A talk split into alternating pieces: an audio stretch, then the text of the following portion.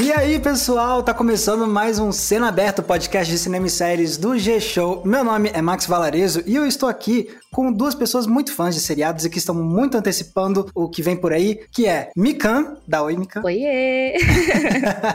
em breve, na sala da sua casa. E também tá aqui PH Santos. é um sitcom. É um sitcom? Não fez sentido? Agora eu entendi, eu achava que você tava tendo algum tipo de problema de respiração.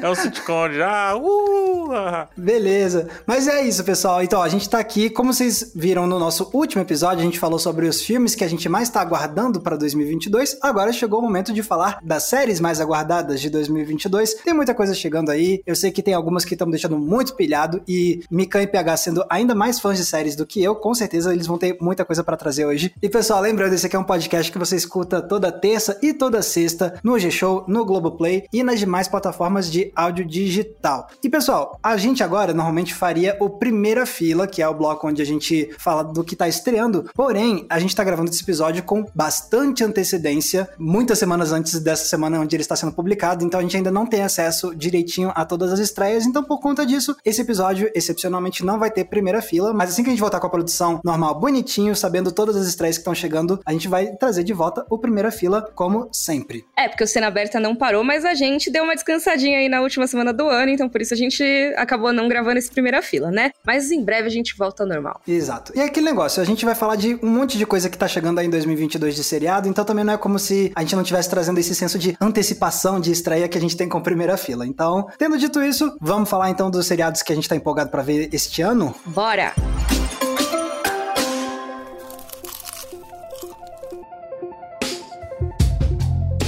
Então, ok, beleza, vamos lá falar dos seriados que a gente tá super empolgado para ver em 2022. Com certeza tem muita coisa que vai fazer muito barulho. E eu já queria saber de você, Mikan. Eu tô fazendo a pergunta de forma retórica, porque eu sei que tem uma série que vai chegar agora em 2022 que é a sua cara e que você com certeza vai falar muito na internet ainda. Pois é, gente, 2022 é o ano de lançamento, pelo menos ano previsto de lançamento, de House of the Dragon, a nova série do universo de Game of Thrones. Você vai fazer isso na minha frente, Mico? O quê? Você vai roubar assim na cara dura House of the Dragon na minha frente? Ah, como roubar? ah, como assim, PH? Ah, eu acho que é a minha mais aguardada, saber para 2022. Apesar de aí eu já adianto outra. Não, não, não, não adianta não, não, não. Pra que, que bagunça Não, não, é vou adiantar, vou adiantar só é, no tá sentido dando de citar. spoiler já, ó. Mas só no sentido de citar, porque eu acho que não dá pra falar de uma sem falar sobre outra em 2022, sabe? Acho que são os dois estandartes do ano, assim, no sentido de seriado, sei lá. Mas o House of the Dragon, alguma coisa tá me dizendo que essa história vai conseguir ser mais potente do que os finalmente do Game of Thrones. Quando eu digo finalmente, da quarta temporada pra lá de Game of Thrones, ó. Ó, oh, mas é legal você ter falado da questão da história, porque, Mika, você explica para quem não sabe do que que se trata House of the Dragon? Ah, como assim um novo seriado de Game of Thrones? É uma continuação, não sei o quê? Então, para quem tá perdido. É, pois é, é importante falar sobre isso, porque realmente ela não é uma série que se passa depois do final de Game of Thrones. Então, assim, para mim, óbvio, ela não estreou, então não dá para falar com 100% de certeza, mas eu acredito que você não precisa ter visto Game of Thrones ou saber nada desse universo pra entrar nessa série, porque ela é o que a galera chama de prequel, né? Que eu odeio o nome prequela, mas é uma história anterior, né? Um prelúdio aí à história das Crônicas de Gelo e Fogo, que seria a história que inspirou Game of Thrones. Então, basicamente, existe a personagem Daenerys Targaryen Targaryen de Game of Thrones, família Targaryen, que era a família que reinava em Westeros, certo? A série House of the Dragon é a série que vai contar um período ali muito importante da história dessa família, que teve uma intriga muito grande entre ramos da casa e rolou uma treta muito grande por sucessão, envolvendo vários dragões, envolvendo muito romance, traição, reviravoltas. É realmente um dos períodos da história de Westeros mais interessantes assim. A gente vê que o George R. R. Martin, o autor das crônicas, ele gosta muito de desenvolver esse período. E eu acho que foi uma escolha acertada da série, querer adaptar ele. Uma dúvida que eu tenho, Mika, você me explica, é. Então, eu lembro que ao longo de Game of Thrones se falava muito sobre, ah, porque a época dos dragões, não sei o que, não, não, porque durante muito tempo em Game of Thrones era tipo, ah, os dragões são um mito, ou não, não sei o que. Não era um mito, porque ainda tinha a memória dos Targaryen. Mas essa época que vai ser retratada em House of the Dragon, então já é esse período em que o dragão era um negócio bem presente? Isso. Porque a gente vê em Game of Thrones que os dragões estavam extintos, como você falou, e eles são são trazidos de volta no período da série. Só que eles tinham sido extintos há um pouquinho mais de 100 anos, por aí, né, PH? Coisa de séculos, assim, século ou séculos. Então,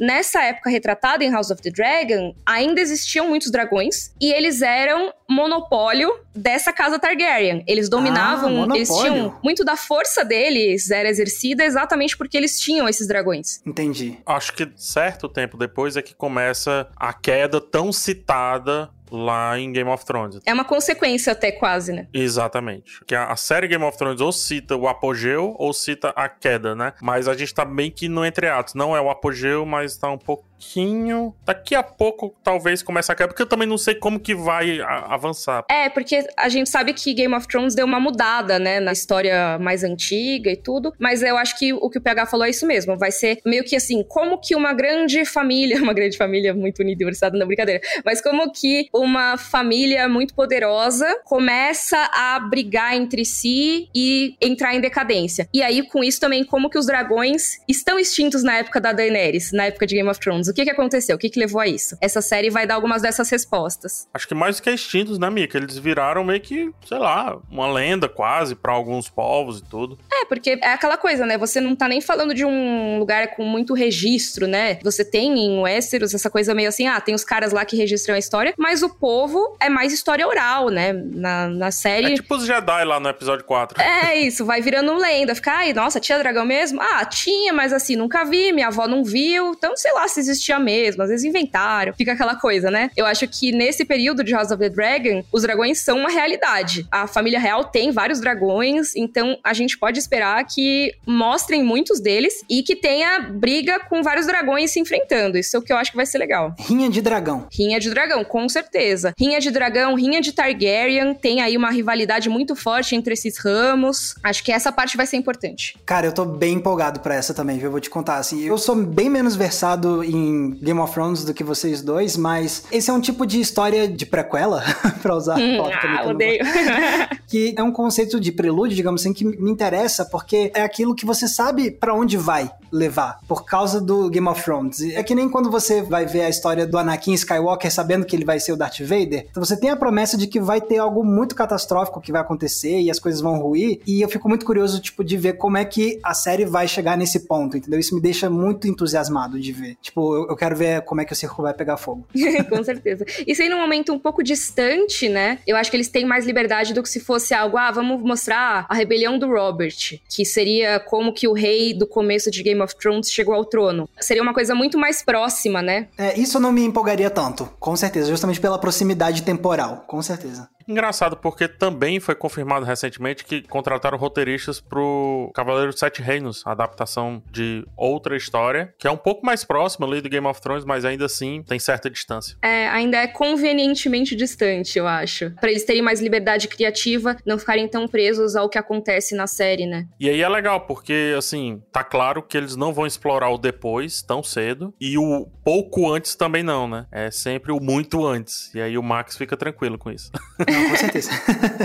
Tem previsão de estreia, Mika? Então, ainda não. Tá para 2022, mas eles ainda não deram uma data de estreia. Se eles forem seguir a tendência do que costumava ser Game of Thrones, não tem nada indicando, tá? Eu tô falando isso da minha cabeça, tá, pessoal? Mas se a gente for prever qualquer chute aí, que não serve de nada, eu diria que é no primeiro semestre, porque Game of Thrones costumava estrear sempre ali para março, abril, às vezes quando atrasava maio, até julho, sabe? Mas assim, não acho que isso vá ser nenhum parâmetro. Eu só tô chutando completamente. Uma coisa legal de dizer é que eles costumavam confirmar a data pouco tempo antes, tá? Então, eu acho que entre o momento que a gente tá gravando esse episódio e a publicação dele, não vão ter confirmado, mas vai que. PH, você já falou então que já tinha outra série que você queria trazer muito, né? Qual é essa outra série? Ah, aquela lá daquele pessoal, aquela lá, Senhor dos Anéis, sabe?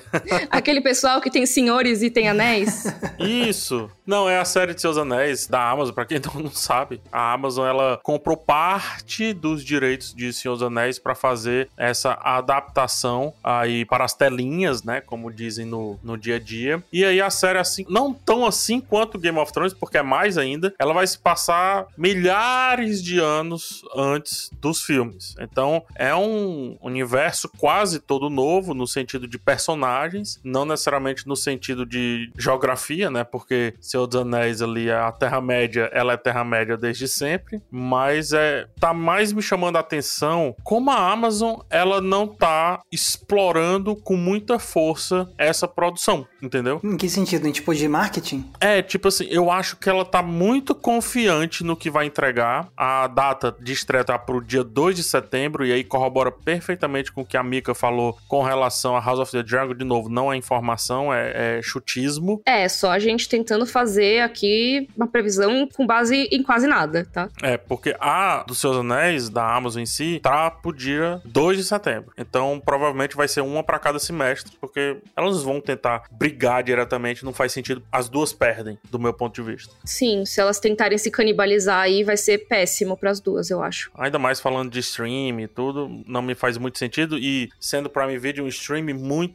em conta no sentido preço, né? Tipo. E, e as duas têm que ganhar o público, elas têm os nomes, mas elas têm que ganhar o público cada uma da sua maneira, né? Eu acho que do Senhor dos Anéis existe um público que vai estar tá curioso e tal, mas House of the Dragon, além da galera curiosa e fã, tem a galera que ficou revoltada com o final de Game of Thrones e não vai ter interesse. Então eles têm que conquistar esse público. Eu não acho que eles vão querer ainda competir com uma série que pega públicos parecidos simultaneamente. Acho que é complicado. E acho que também tem duas grandes diferenças aí, por isso que eu tô mais ansioso por House of the Dragon, porque é como se eu tivesse convivido um dia desse com Game of Thrones, entendeu? Então Game of Thrones ainda tá quente na minha cabeça. No caso de Seus Anéis, já se vão quase, não tô dizendo que sim, mas quase duas décadas, né? Então a série vem com um peso do nome, sim, mas ela não vem com peso de corrigir nada, ela não vem com o peso de abordar, sei lá, alguma coisa que aconteceu no Hobbit, ela nem tá nem aí para o Hobbit, não tá nem aí para Seus Anéis, não tá nem para nada disso, entendeu? É justamente isso também que me deixa empolgado com essa série de Senhor dos Anéis, é justamente por ser tantos milênios, tipo, tanto tempo tempo antes da, da história mais famosa. E aquele negócio, eu não sou super versado em toda a mitologia que o Tolkien criou para a Terra-média, mas eu, eu, já vi de algumas coisas de curiosidade e deu para ver que tem tanto potencial de histórias diferentes que não só de coisas que o Tolkien criou e que ele falou que aconteceram antes, mas também pelo fato de do próprio Tolkien ter deixado muita coisa em aberto, assim, de ele nunca ter explorado, por exemplo, a gente tem o, os feiticeiros de cores, né? O Gandalf o cinzento, você tinha Radagast o marrom, e aí você tem dois feiticeiros que são os azuis, que é uma dupla, são, são dois feiticeiros azuis. E que, tipo, os fãs mais ardorosos e tudo mais sabem que, tipo, ah, eles viajaram pra um lado lá da Terra-média e não se sabe mais o que aconteceu, porque o, o, Tolkien nunca desenvolveu. Então eu fico pensando com esse tipo de coisa, sabe? Não necessariamente se a série vai mostrar os feiticeiros azuis, mas as oportunidades que a série tem de justamente pegar essas lacunas, entre aspas, deixadas aí na mitologia e partir daí e ver o que, que eles podem criar de empolgante nesse universo. Eu tô realmente muito curioso. E ao mesmo tempo, Max, tem elementos que vão ser de fácil identificação, porque o que, que é o Senhor dos Anéis filme? Teoricamente, estava todo mundo de boinha ali, pipipi, pipipi, fogos de artifício, é, alegria, não sei o quê. E o mal ressurge, né?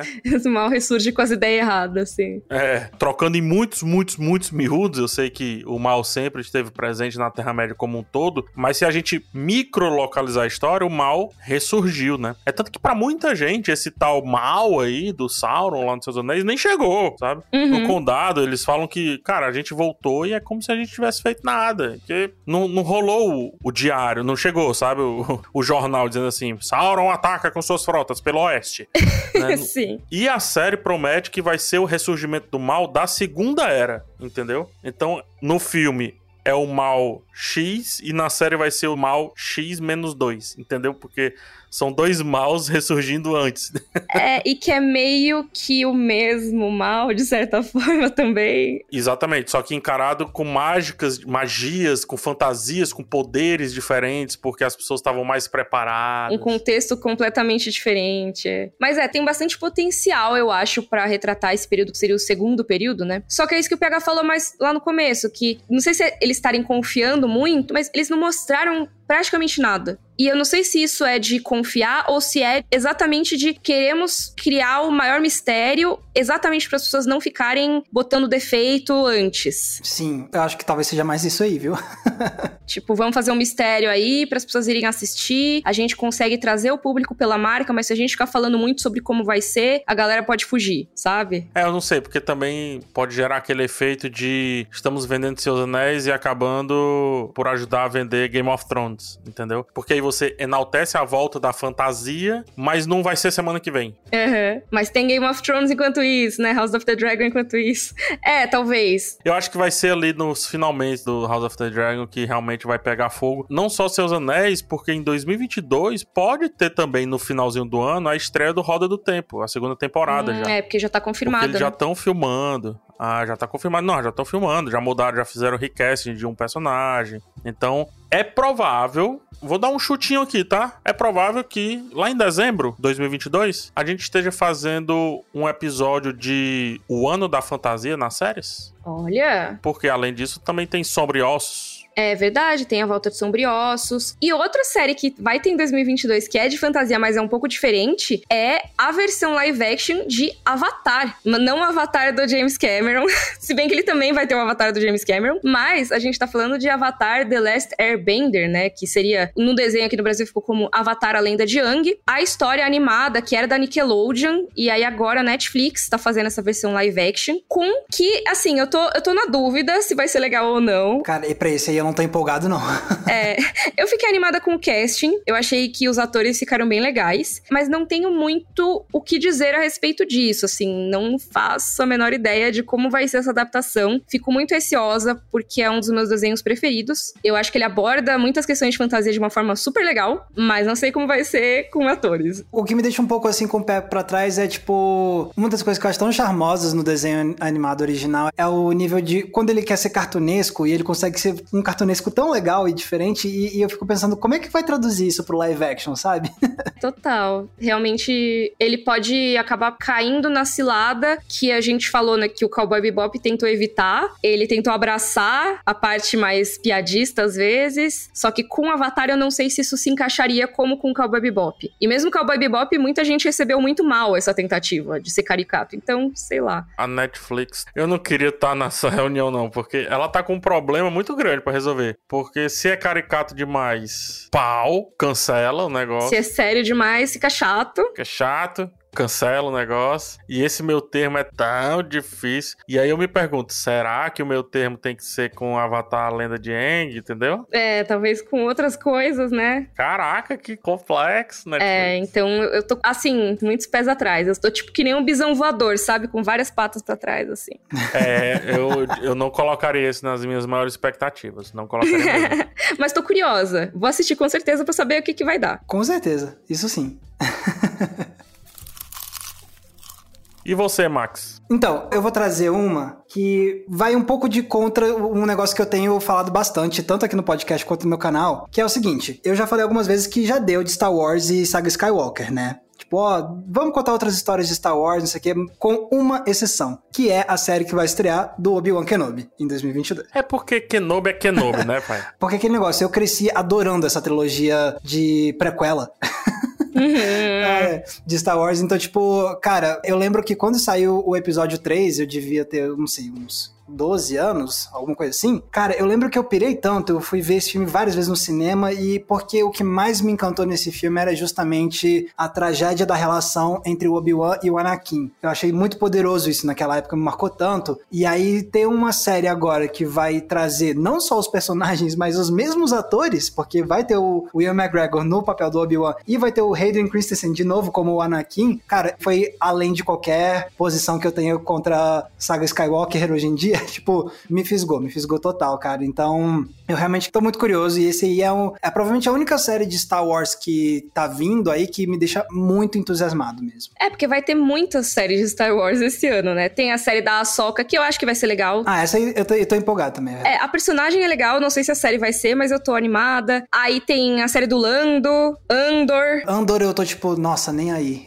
Ih, olha, cancelado, cancelado. Do Lando também eu tô, tô bem nem aí também, tá? Te falar. É, É, assim, realmente eu acho que as duas que chamam mais atenção seriam a do Obi-Wan e da Ahsoka, né? O negócio da Ahsoka, eu acho que até comentei isso no episódio que a gente falou de Star Wars Visions. Eu acho que a Ahsoka, eu não tenho o repertório que muitos fãs de Star Wars têm com a Ahsoka, porque eu não acompanhei a trajetória dessa personagem em Guerras Clônicas nem nada. Então a minha introdução com ela foi com The Mandalorian. Eu gostei muito dela e The Mandalorian deu uma promessa de o que, que ela vai fazer em seguida que me deixou muito curioso. Então, da Ahsoka eu tô bem interessado sim, mas nem se compara com o nível de antecipação que eu tenho com o do Obi-Wan. É, sabe o que, que me deixa mais empolgado? Eu vou excluir a questão Star Wars, tá? O que me deixa mais empolgado com a série do Obi-Wan Kenobi é o Ian McGregor é a paixão dele para com esse personagem, sabe? Desde sempre, desde quando ele começou a viver o Obi-Wan enquanto Padawan, sabe? Não sei, cara, tem, sabe quando você percebe que tem um carinho a mais pro cara que tá vivendo aquilo dali? Tipo, a gente falou num episódio passado aí, a gente falou sobre o Henry Cavill e The Witcher, e a gente tem todo o carinho que o, o Will McGregor tem com Star Wars no geral, mas principalmente com esse Obi-Wan Kenobi, que ele é tão bem construído que ele até, sei lá, dá uma certa modificada em como a gente imaginava que foi o Ben Kenobi, quando eu falo Ben Kenobi, dos filmes clássicos, né? Então, como que ele foi até chegar a ser o Ben Kenobi? E o Ian McGregor vai poder, pela primeira vez, construir isso um pouco mais próximo do tal do Ben Kenobi que a gente vê lá nos filmes velhinho, entendeu? Então, isso, cara, eu tô realmente muito interessado em saber como que vai ser a transição daquele cara que, sim, sempre foi muito sensato e tal, mas que também teve certas impulsividades, teve certos pensamentos progressistas do ponto de de vista de Jedi, né, de conselho, etc. Eu tô muito interessado em saber como que o Ian McGregor vai definir esse novo Obi-Wan Kenobi, porque é um novo Obi-Wan Kenobi. Não é o que a gente viu no episódio 1, 2, 3 e não é o que a gente viu no 4, 5, 6. No 4, 5, na verdade. Entendeu? Não é. Então, eu tô muito ansioso por esse novo aí. E aí, Mika, você tem outro seriado aí que você queria trazer aqui para destacar? Olha, eu tenho. E assim, eu não sei o que esperar dele, mas eu tô curiosa com essa história. Que é uma nova série de entrevista com o vampiro. Nossa, não fazia ideia que isso ia chegar.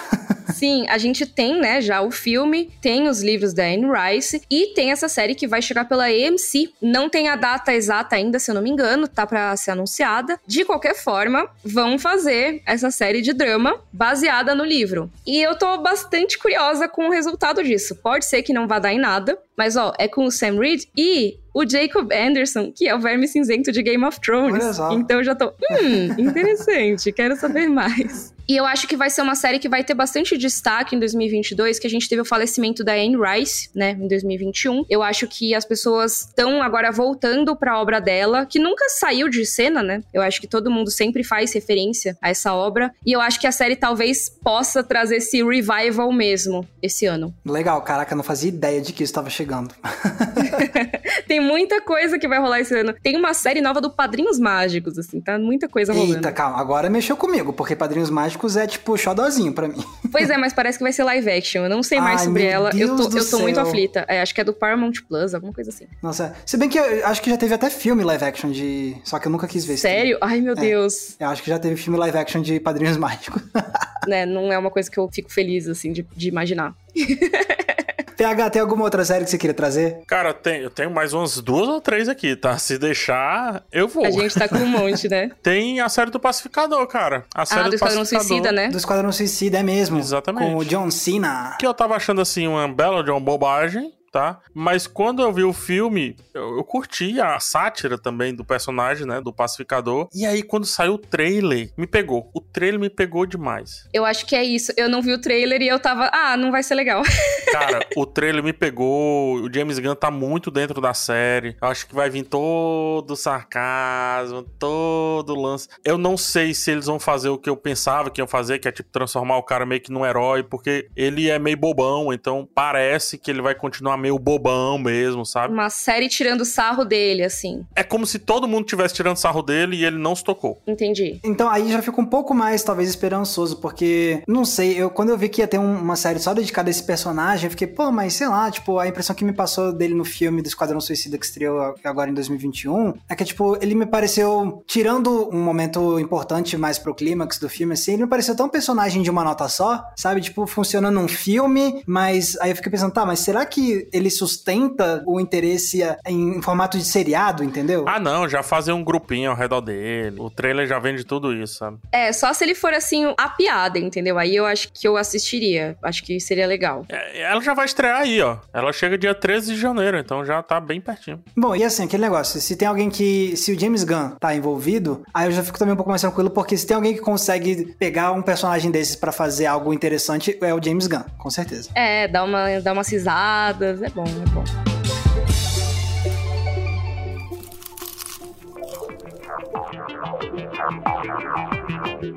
Eu vou trazer um seriado que eu tô sim empolgado, inclusive porque eu estou entrando em contato direto atualmente com essa obra, porque vai vir, supostamente em 2022, o seriado de The Last of Us da HBO. Ah, é verdade, bem lembrado. Sim, que pra quem não conhece The Last of Us é um jogo de videogame que saiu no PlayStation 3 e eu, nesse exato momento, estou jogando The Last of Us Parte 2, o segundo jogo. Ainda não terminei o jogo, mas assim, eu, eu tô. É, é muito doido. Enquanto eu tô jogando o The Last of Us 2, eu me pego constantemente pensando, cara, como eles vão fazer esse universo no seriado? Eu fico o tempo todo me perguntando isso e eu realmente tô curioso. Eu adoro o primeiro jogo. A gente já debateu um pouco sobre isso em um dos primeiros episódios do Cena Aberto, quando a gente fez um episódio dedicado a adaptações de videogames, mas eu acho que ele é assim um jogo que eu acho que tem um potencial muito grande de funcionar muito bem em formato de seriado, especialmente sendo feito pela HBO, que consegue fazer os, os negócios, sabe, com violência mesmo, as coisas chocantes, porque tem umas coisas bem impressionantes em The Last of Us. Eu acho que é uma casa muito adequada para fazer uma adaptação desse desse jogo. É, bastante violência, bastante sangue, temas pesados também. Temas pesados, exatamente. E assim, Pedro Pascal, né? Adoro Pedro Pascal. Inclusive, não é só porque ele é lá da terrinha, um chileno.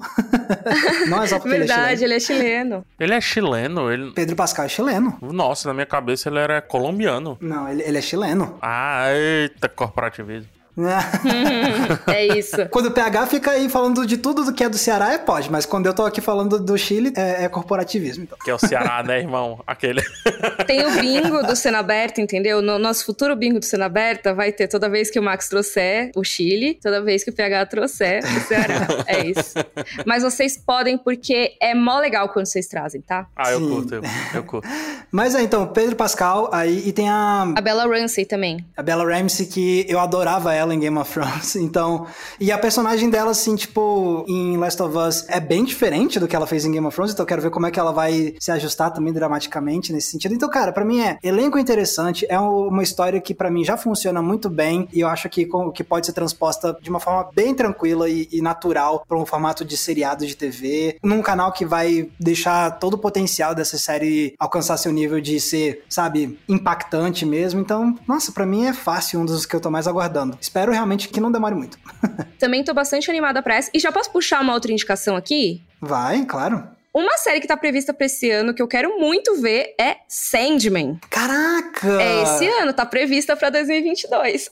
Caraca, tinha esquecido total que tava previsto pra esse ano. Ai, gente, que medo de ser. Ah. É, então é isso, é aquela coisa, estou ansiosa, porém receosa ao mesmo tempo. Pra quem não sabe, Sandman é a saga de quadrinhos escrita pelo Neil Gaiman, uma das obras mais importantes dele e assim, com um público muito apaixonado. E eu me incluo nesse público apaixonado, porque quero muito ver o que, que vai acontecer. Mas já deu polêmica quando anunciaram o casting. Aí divulgaram, ah, porque as pessoas são, né? Ah, não sei quem é de outra etnia. Ah, não sei quem ah, ah, é tá, de outro esse gênero. tipo de polêmica. Ah, tá, ok. Esse tipo de polêmica. Mas assim, por enquanto tem um elenco que eu achei incrível. Eu gostei muito do elenco. Nossa, assim, vários nomes que eu admiro, que eu tô muito ansiosa pra ver em tela. E eles mostraram um pouquinho de bastidores e um trechinho muito rápido naquele evento da Netflix, aquele Tudum, que me animou. Eu achei bonito visualmente. Eu não cheguei a ver esse trechinho, eu vi um vídeo do Neil Gaiman nos bastidores, nos cenários, e eu achei tudo muito bonito, mas esse trechinho. É, é ele abrindo o olho, é basicamente isso, a ambientação ah, que eles ah, tá, okay, okay, é pouquíssima okay. coisa. é bem pouquíssima coisa. Mas acho que isso já me deixou ok. Acho que agora eu posso imaginar uma versão live action desse quadrinho, acho que faz sentido. Porque antes eu tava até, ai, ah, não dá pra adaptar, não vai rolar, sabe? Agora eu tô, ah, ok, tenho um pouquinho mais de fé. Cara, eu tenho fé, sim. Até porque, tipo, já tem muito tempo que pessoal quer adaptar Sandman, né? E durante muito tempo se falava de fazer um filme de Sandman e tal. E eu sempre pensava, não, gente, se for para adaptar, adapta para seriado. E aí quando falaram que de fato ia ter o seriado, e pô, e tendo ainda por cima o envolvimento do Neil Gaiman, eu acho muito legal. Assim, eu digo o envolvimento no sentido de pelo menos o que me deixa um pouco tranquilizado é, é o fato de ter a benção dele. Agora, se for para parar pra pensar em termos dele como alguém que showrunner mesmo, aí eu já não sei o quanto eu posso ficar empolgado porque eu não, não vi as coisas que ele trabalhou com televisão, por exemplo, Good Omens. É porque o American Gods, né, o, o Deus Americanos, deu cara, ruim, né? Deu ruim. E ele tá lá, entendeu? Tipo, ele tá dizendo amém. Eu acho que ele tá tão feliz que as coisas vão sendo adaptadas que pra ele tanto faz, assim. Eu, é, eu não sei se a presença do New Gamer é um trunfo, de verdade, de coração, infelizmente. Entendi. É, é uma coisa que pode, então, você acha, degringolar a trama, se for o caso. Eu não sei. Eu, tô... eu, eu vou fazer o seguinte aí, por favor quem não for ateu, começa a acender umas velas de sete dias, e... desde então, sabe? Vamos, vamos no pensamento positivo. Eu não vou trazer energias negativas pra cena. Pronto. e isso acho que explica muita coisa. Entendi, entendi. Vamos, vamos torcer, vamos torcer. É.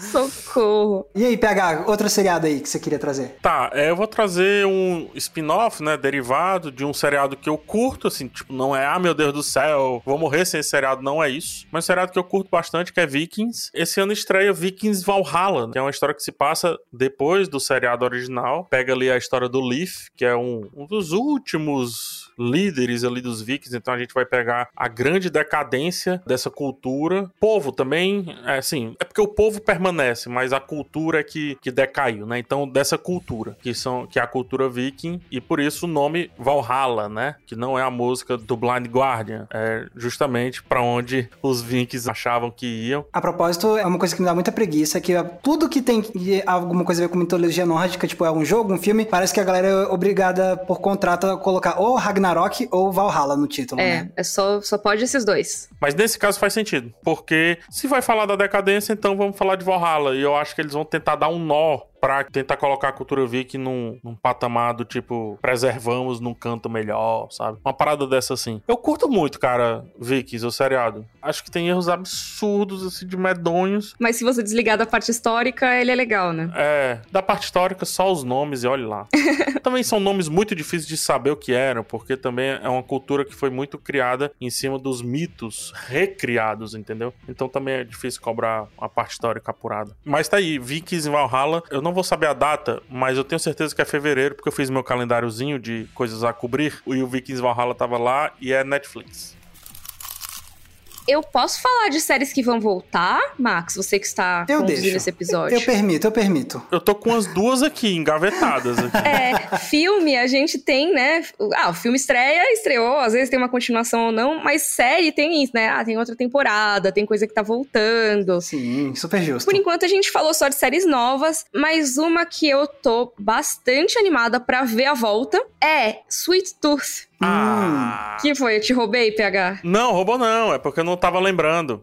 Entendi. pois é, porque foi uma série que me surpreendeu muito. Uma adaptação que, mesmo tendo mudado algumas coisas bastante essenciais do quadrinho, conseguiu me ganhar de outra forma. E eu tô muito animada para ver a continuação. A segunda temporada tá prevista para 2022. Então quero logo que estreie pra eu maratonar, entendeu? Que eu gosto muito desse menininho fofo. E que, inclusive, foi citado no nosso episódio, né? De séries favoritas de 2021 recentemente. É verdade, foi uma das minhas séries favoritas. Eu acho que vale muito a pena, assim, ver Sweet Tooth e eu quero muito saber o que, que vai rolar na próxima temporada. Ah, eu também tô muito afim, cara, tô muito afim. Pra mim, essa é uma adaptação que deu tão certo. Deu, né? Deu super. Engraçado que a Netflix, ela tá indo em vários assuntinhos, né? Tem, falei agora do Vikings, aí tem, não sei se você sabe, mas vai ter a série do Cuphead, que é aquele joguinho. Eu Sim, jogo muito animação. Pouco. E parece que vai ser mó legal a animação. É, eu jogo muito pouco, mas o Cuphead foi um joguinho que eu joguei, inclusive, dificílimo o negócio. Nossa, ele é bem difícil. Você... Nossa, PH, você terminou o Cuphead? Não, não terminei. Ah, tá, quase já é termino aplaudir o... Elite Gamer.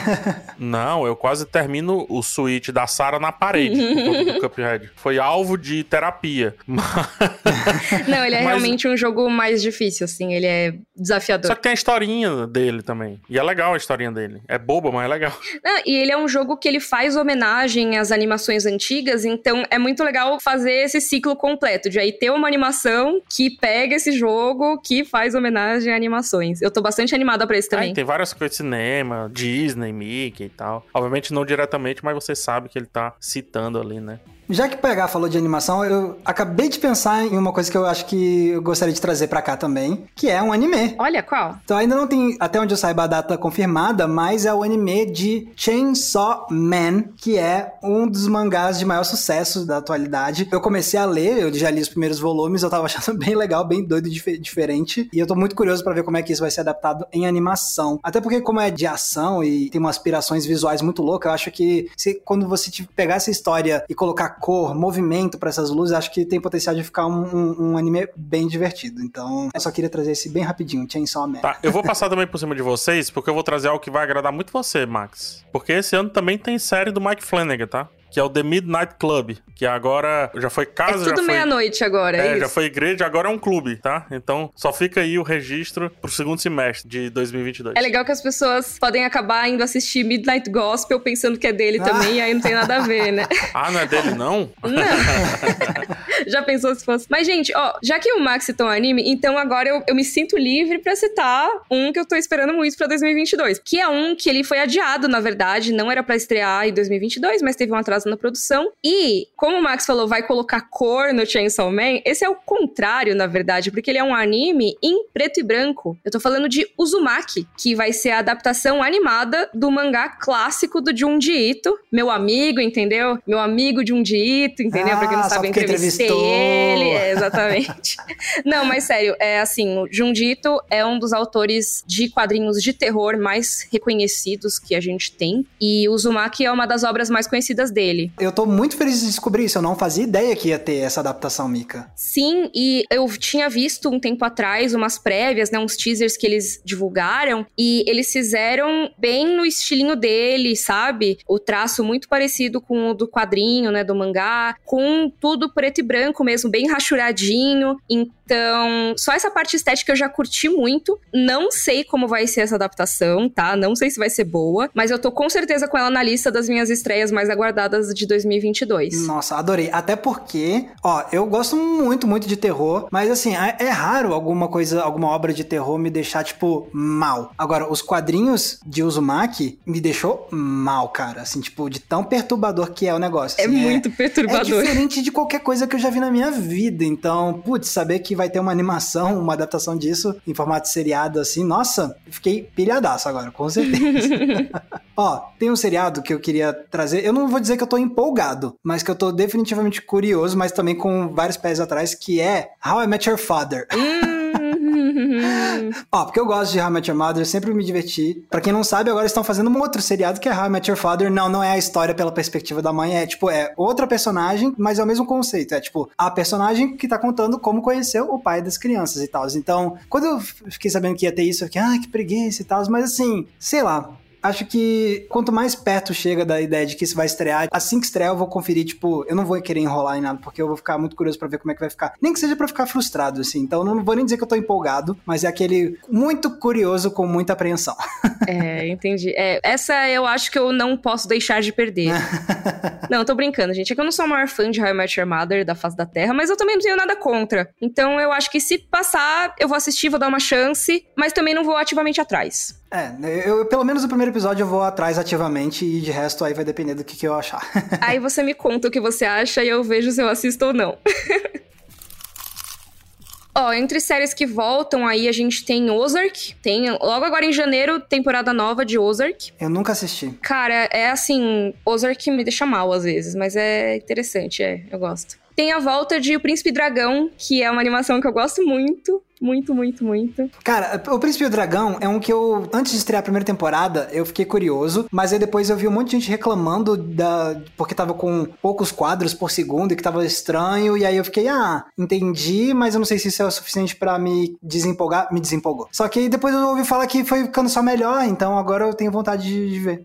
e é isso mesmo, ela tem algumas pessoas que trabalharam nela, que trabalharam também em Avatar a Lenda de Yang, já que a gente falou mais cedo que ia ter a adaptação live action. Então, tem algumas coisas que são um pouco parecidas, se for pensar na história, mas eu acho que ela consegue expandir até muitas coisas. É uma história que eu acho muito legal sobre pessoas de espécies diferentes que seriam inimigas e que acabam trabalhando juntas pelo bem maior, sabe? Essa história clássica, mas de um jeito que é super fofo, fala muito de sentimentos, de dever. É uma história que eu adoro muito. E assim, a primeira temporada, principalmente, tem essa questão da animação que eu não curti realmente, que eles pegaram a animação 3D e colocaram com poucos quadros por segundo para dizem eles na época, né, que era para dar a sensação de 2D, ou seja, ficar parecendo mais animação 2D. Só que para mim simplesmente não funcionou, ficou parecendo só que tava travando, sabe videogame quando trava e o boneco fica, sabe, meio pulando assim de uma posição para outra? Para mim não funcionou. Eu não sei se nas temporadas seguintes eles melhoraram isso ou se só eu que me acostumei conforme eu assistia. Entendi. E assim, aquele negócio, o fato de ter menos quadros por segundo não é automaticamente ruim, porque, por exemplo, a gente já falou várias vezes o quanto a gente ama o Homem-Aranha no Aranha Verso, que é um, um filme que durante muito tempo da sua exibição utiliza menos quadros por segundo, mas aí tem toda uma lógica narrativa muito legal e eles depois subvertem isso. Então, não é porque tem menos quadros por segundo que é automaticamente ruim, mas às vezes é o jeito que eles implementaram, né, que ficou estranho. Isso, é exatamente. Eu acho que a questão da primeira temporada do Príncipe Dragão é que fica parecendo que tá travado. Não parece que tem um propósito, além de que travou na hora deles renderizarem o vídeo, sabe? Então, acho que é esse o problema. Mas depois realmente melhora e é muito legal. Eu recomendo muito, assim, é muito gostoso de ver. Me emocionei muito assistindo. E assim, gente, na verdade, não tem uma data confirmada para essa temporada, tá? Eu tô aqui só especulando mesmo. Pode ser que eu esteja completamente errada e não tenha temporada nova de Dragon Prince esse ano. Então vocês podem me banir do podcast qualquer coisa, de informação de errada. De forma alguma, de forma alguma.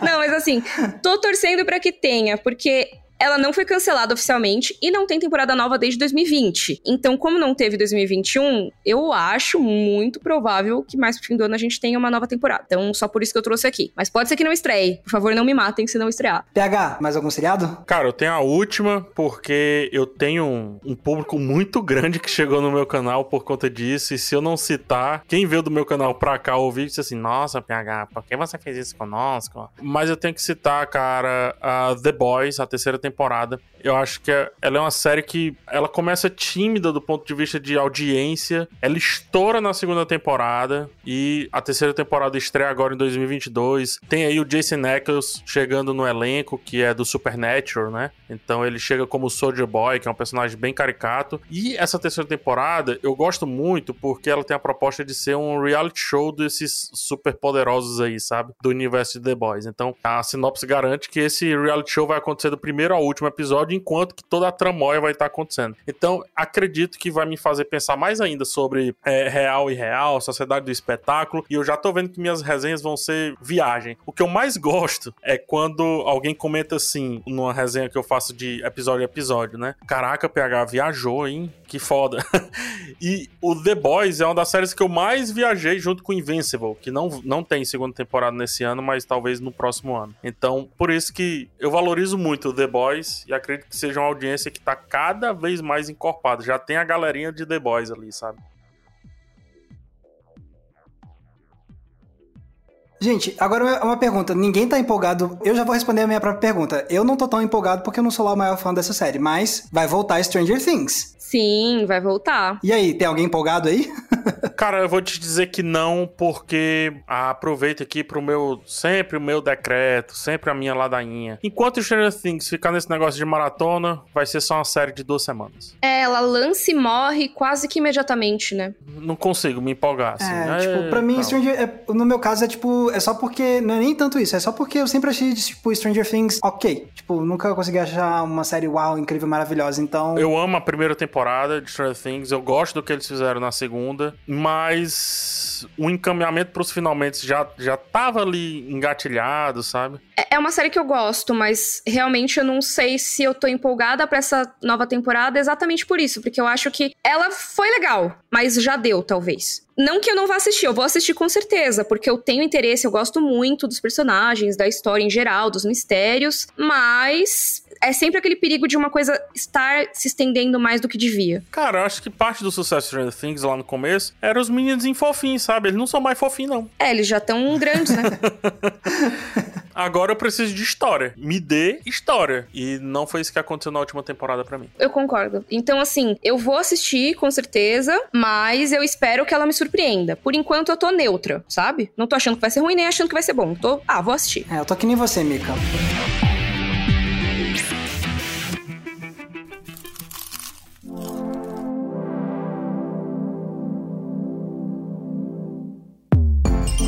Mas é, então vocês viram, gente, já tem muita coisa interessante chegando aí esse ano na série de TV. Agora, conta pra gente o que, que vocês estão esperando, né? Vai lá nas redes sociais, usa a hashtag podcast cena aberta, marca a gente que a gente adora ler o que, que vocês colocam com essa hashtag. E conta pra gente aí quais são os seriados que vocês mais estão esperando ver em 2022. E agora, pessoal, conta pra gente, Mikan, PH, onde as pessoas podem encontrar vocês na internet. Vamos começar com você, Mikan. Vocês podem me encontrar no Twitter e no YouTube como Mikan, com três N's no final, ou no Instagram como underline Miriam Castro. Maravilha. PH Santos. Você me encontra como PH Santos em todas as redes sociais. No YouTube você busca PH Santos e lá no Instagram e no Twitter arroba PH Santos. E você, Max? Vocês podem me encontrar no YouTube com o canal Entre Planos, tudo junto. E tanto no Twitter quanto no Instagram vocês me encontram com a mesma arroba, que é Max Valarezo com um Z somente. E pessoal, lembrando que esse podcast aqui vocês escutam toda terça-feira, toda sexta-feira, sai de manhã cedinho para vocês. E vocês escutam tanto no G-Show, quanto no Globoplay, quanto nos demais aplicativos de áudio digital. E com isso a gente encerra esse episódio muito especial. A gente se vê então no próximo episódio. Tchau, gente. Bora, 2022 promete. Tchau, tchau. Partiu, tchau, tchau, gente.